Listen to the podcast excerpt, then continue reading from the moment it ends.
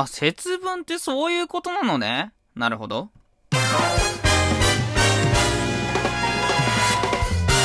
サンラジどうも、大輝です。ということでね、今回は2月3日ということで、節分ですね。節分のお話しようと思って、意外とみんな節分のこと知らんのではと思ってね。ちょっとね、私大輝調べました。節分って何っていう話をね、していこうと思いますね。節分ってそもそも季節の分かれ目のことらしいですよ。ね。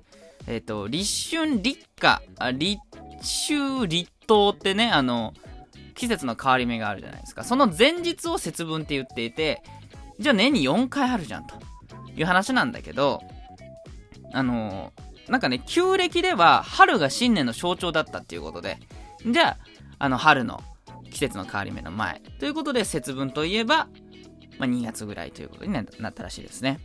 そもそも季節の変わり目ってなんかこう良くない邪気っていうのが入りやすいっていう風にね、昔から考えられてて、じゃあその時ね、邪気というね、象徴である、まあ、鬼っていうね、まあ、その良くないことの概念を追い払う行事が定着したっていうことらしいですけどね。豆まきとかします？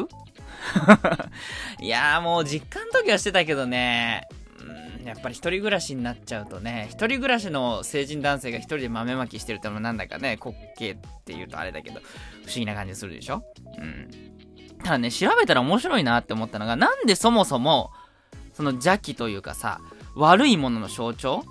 なんかこう、悪の象徴である鬼っていう概念を豆なんかで退治できるんだっていう話があるじゃない。ね。それは、一応理由がちゃんとあったらしくて、うん。鬼を追い払うために巻くのって大豆じゃない。ね。で、この大豆を一回ね、あの、いるわけですよ。まあ、炒めるわけですよ。で、豆をいる。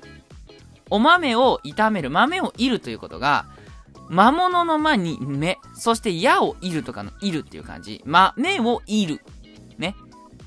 豆を炒めるということが、音が同じってことで、魔物の間、で、体の部位の目をいる。まあ、こう、矢でこう貫いたりするね。そうそうそう。まあ、魔物の目を貫くみたいなのに通じて、魔を滅するということで、魔を滅する、魔を滅する、魔を滅する、豆、豆、豆、豆、豆っていうことで豆になったらしいですね。えー、あ一応ちゃんと理由あるんだ。で、その豆で鬼退治をするっていう、まあ諸説あるっぽいですけど、なんかこういうことがね、一応一般的に言われてるらしいですね。ああ、なるほど、と思って。ね、あの、いった豆。ね、それは福豆とかって言われて、それで鬼を払うらしいんですけど、ね。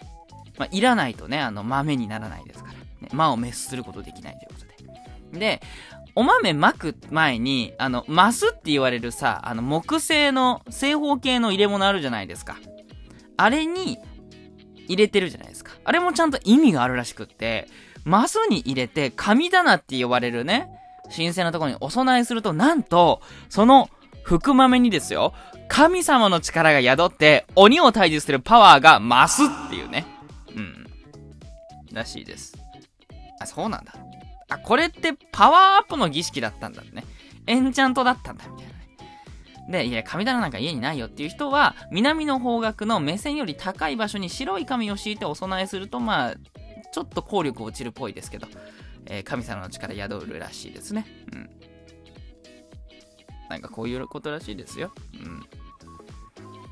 うん。ねあのよくよく考えたら、鬼は外ってね、その役を外に追いやってるだけで根本的な解決になってないんじゃないかとかね、思っちゃうけどね。まあ、そんな細かいこと考えたら、あれなんですね。福は内って言ってさ、家の中に豆投げるじゃん。家の中に豆投げたら服着てくれんのみたいな。じゃあ外に投げた豆ってどうなるのみたいなね。いろいろ考えちゃいますけど そんなことでね、えー、本日は、え、節分ね、夜にね、豆まきをするといいらしいですよ。ね、その年の年男、年女の方がやるとよりね、エンチャントパワーアップするみたいですから、ぜひやってみてください。恵方巻きなんかはね、えー、今年は北北西のやや北っていうことでね、ほぼ北を向いていけばいいかなと思いますんで、えー、黙ってね、恵方巻きを一気に無言で北の北北西やや北の方に向いて食べていただいて豆をまいてね、邪気を払って、今年の服をね、呼び寄せましょう。ということで、これで終わりにします。